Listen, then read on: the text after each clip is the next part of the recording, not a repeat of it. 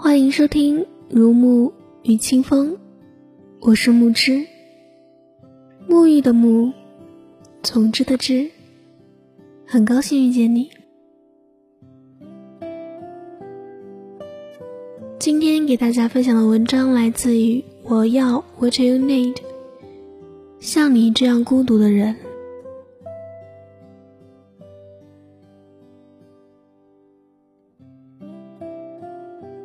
十八岁，高考结束的暑假，在家快闲出鸟来。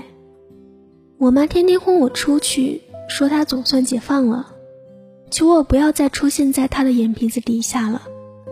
最后给我报了一个吉他班，希望我能带着那把两百块的破吉他，从此仗剑走天涯，最好是不要再回家。吉他老师老金二十出头，开始教我们如何掰扯那几根钢丝，掰来掰去，手都磨出血泡了。我一首歌都没学会，整天在那儿练一种入门的拨弦手法。我对金老师说：“哥，你能不能直接教点牛逼的？”金老师一脸诧异。问我什么意思？我说：“您真的觉得我们来学吉他是来追求艺术人生的吗？我们是想学点靠谱的泡妞技能啊，什么情非得已、温柔、彩虹、爱我别走，学会一首就行，让女孩觉得我才华横溢，忧伤且孤独的那种就行。”金老师长叹一声说：“我孺子可教，后生可畏。”已经掌握了吉他这门乐器的精髓，于是日夜苦练，鬼哭狼嚎，差点没把邻居老太太嚷进医院。终于学会温柔了。然而现实一点也不温柔。大学新生课，在全班仅有的三个女生做完自我介绍后，我开始反思自己为什么这么辛苦的练吉他。为什么要报电气工程这种让他完全没有用武之地的专业？开始有了轻微的自闭症，对生活的憧憬破灭了一半。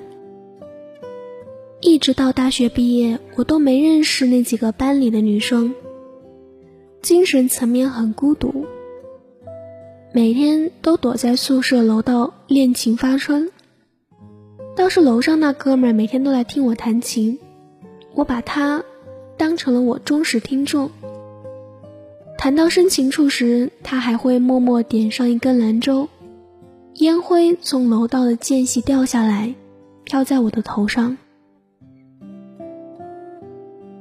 君住十八楼，我住十七楼，夜夜听君不见君，共吸李古丁。不打扰是他的温柔。等到快毕业的时候，有一天他跑下来跟我说：“哥们儿，刚我收拾宿舍找到一本书，感觉你能用得上，所以送给你了。这些年咱们也算是认识了。有几次我差点想下来揍你一顿，但是忍住了。怎么说呢？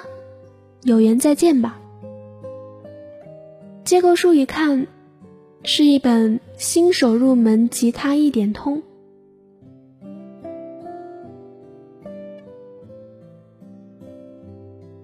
十九岁，我这个人没什么本事，就是特别耐得住寂寞。我以孤独为荣。小时候住在童子楼，周末爸妈出去搓麻将，我就被软禁在家里，没事抠抠墙上的白粉。用洗洁精做泡泡水，接一盆水造人工漩涡，沿着地板的缝隙走路。一只绿豆苍蝇有八十八种玩法。长大了也是这尿性，一个人太能自己自得其乐，并且觉得自己一世独立，羽化登仙，觉得自己孤独的时候有一种。众生皆醉我独醒的感觉。实际上，我并没什么特长，也没什么爱好，从小到大混在人群里，也没什么特别的地方。因此，孤独是我唯一能够自我标榜的事情。大一那会儿，总往图书馆跑，躲在没有人的旧书仓库看书，什么书都看。其实完全不是因为我热爱看书，只是因为我不爱去教室上课，因为我一见人多的地方就烦，一见着食堂人山人海就想吐。入秋的时候总下雨，我大概率忘记带伞，拿出手机又不知道应该打电话让谁帮我送伞。好像跟谁都不太熟，所以就挤在图书馆门口屋檐下的人群里，等雨势变小一点。所以我想，热闹的人大多都在等伞来，而孤独的人都在等雨停。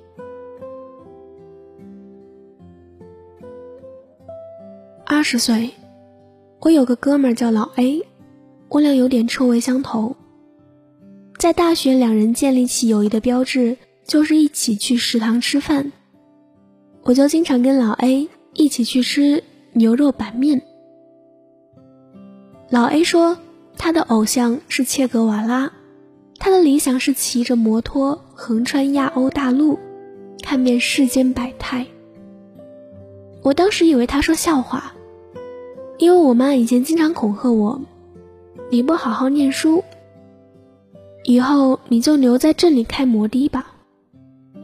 结果老 A 这样的人辛辛苦苦考上大学，说自己的理想是骑摩托，让我有点震惊。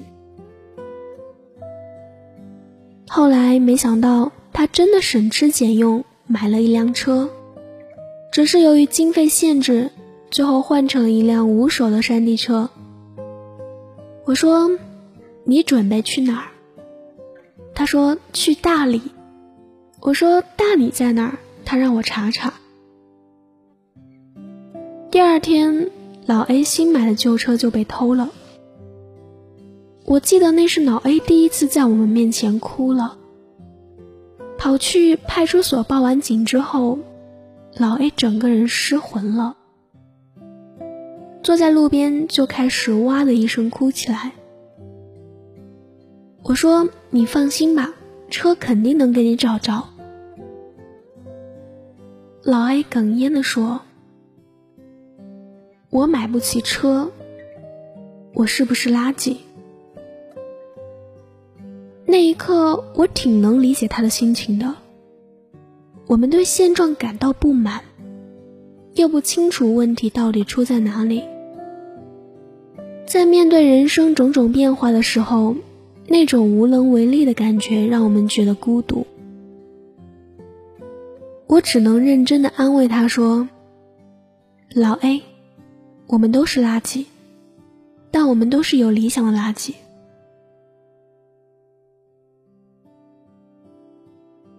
二十一岁。毕业前搞了一次社团活动，组织去北固口看流星，走了一个多小时的山路，爬了不少坟堆，终于活着抵达山顶。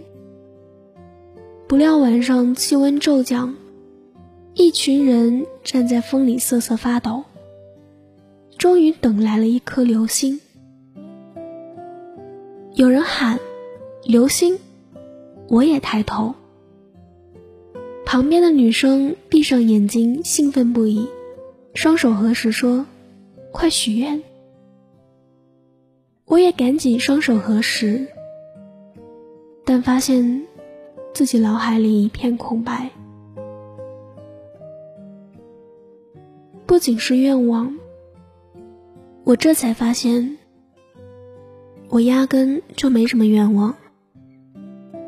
不仅仅是愿望。连正儿八经的理想也没有，既没有想去诸如大理之类的地方，也没有想做的事情，甚至在那个时间点，我连个想爱的人都没有。我不是什么悲观主义的人，但我对生活也没有很高的期待。拿到了 offer 不高不低，家庭情况不好不坏，从小到大中规中矩。真要说什么理想，大概就是成为一名普普通通、战战兢兢的上班族，每天加班回家，带带孩子。养一条狗之类的。等到六七十岁退休以后，我能够挺起胸脯说，本人的一生都献给了伟大的工作，我的一生都在为人类的事业而奋斗。关于理想，我只能想到这些画面了。又一颗流星划过，有点孤独。二十三岁，工作两年，生活和理想各奔东西。有一个重大发现，那就是毕业以后，无论多好的哥们儿，只要不生活在同一个城市，基本上就不会再有太多联系。虽然毕业前打死我都不相信这种事情会发生在我身上。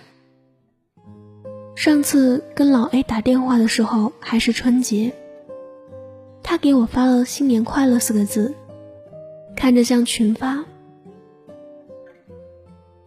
我手动回了四个字“新年快乐”，看着也像群发，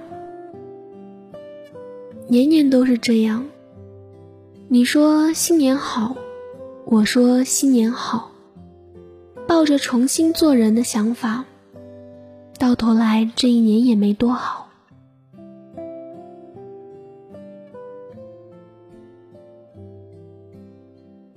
二十五岁，惨了两年，再过两年，生活终于差不多稳定下来了。接到电话说爷爷生病住院了，问我能不能请假回去照顾两天。那时候老人家已经不太行了，插着尿管，不吃东西。整晚睡不着觉，早上起来床单湿了一个侧卧的人形出来。医生说那是疼到出汗，但老爷子特别犟，死活就不喊疼，不想让我们听到。我爷爷也是那种不爱说话的冷酷男人，从小到大我都没跟他讲过几句话。我挺害怕他的，我大概遗传了这种沉默的基因吧。有一天早上，他忽然精神了不少，说感觉自己好多了，对我说想吃肉包子。我说先问问医生能不能吃肉。他瞪着眼睛骂我说：“你快去买，吃完我病就好了，过两天我就能出院了。”我就飞奔到楼下去买包子。现在想想那段日子都还记忆犹新，又觉得人不经历一些生离死别就没法成熟。没过一个月，爷爷去世了。葬礼的尾声，我陪着父亲在火葬场门口等领骨灰。日暮低沉。四周乌压压的一片，但我终究没有流下眼泪来，只是意识到，世界上爱我的人总会一个个消失，就觉得未来的人生要面对没有止境的孤独。直到爷爷去世的第二年，清明节去上坟。我跟我妈讲买包子的事儿，我妈听完之后说：“你真以为你爷爷想吃包子吗？他其实比谁都清楚自己的病。他不是想吃包子，就是想跟你多说两句话，让你跑跑腿，尽点孝心，这样他走了，留在世上的人心里也好过一点，明白吗？听完这番话，我沉默了很久。我想，原来孤独的反义词是爱。不是因为我孤僻，所以没有人爱我，而是因为我不懂得如何去爱，所以常常感到孤独。孤独的是我，不是整个世界。不懂得爱是可耻的。所以，孤独也是可耻的。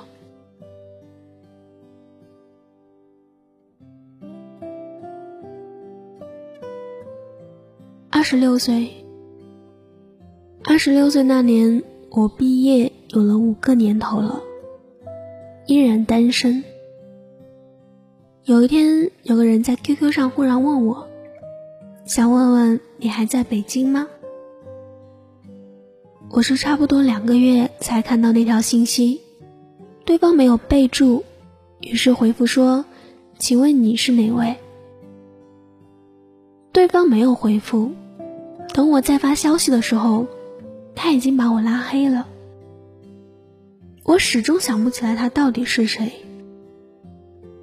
后来有一天打开贴吧的时候，我才想起来，他应该就是大学那会儿认识的那个网友吧。那时候我常常因为孤独，跑去发一些莫名其妙忧伤的帖子，然后他常常在帖子下跟我留言。那个时候他还在念高二，说他也想考北京的大学，问我到北京能不能跟我见一面。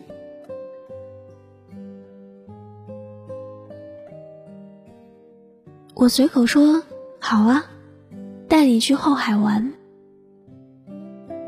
后来，我就没更新过那篇帖子了。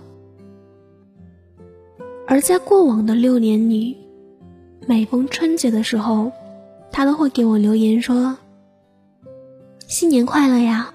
一年又过去了，不知道你现在过得怎么样？”每年都是如此，即便我从未回复过，他应该是把我当做一个假想的朋友吧。我想，他应该也是一个孤独的人吧。选择孤独，也是选择逃避吧。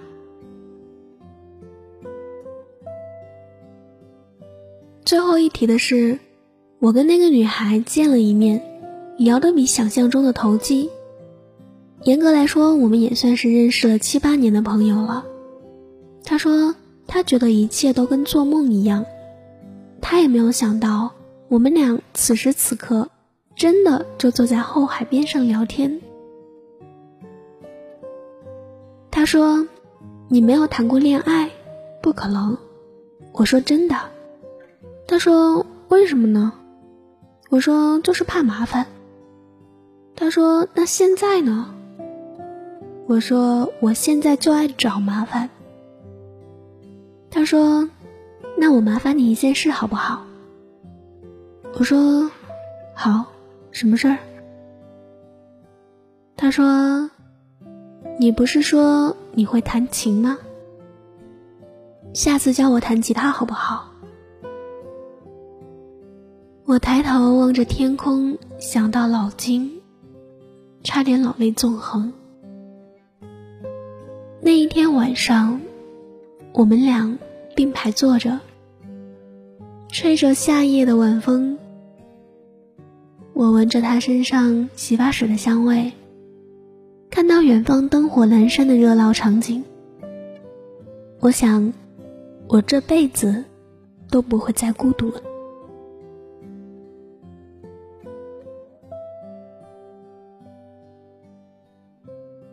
今天的节目到这里也就结束了。节目原文以及背景音乐可以关注木之的微信公众号“如沐与清风”。木之在这里对你说晚安，愿你有一个好梦。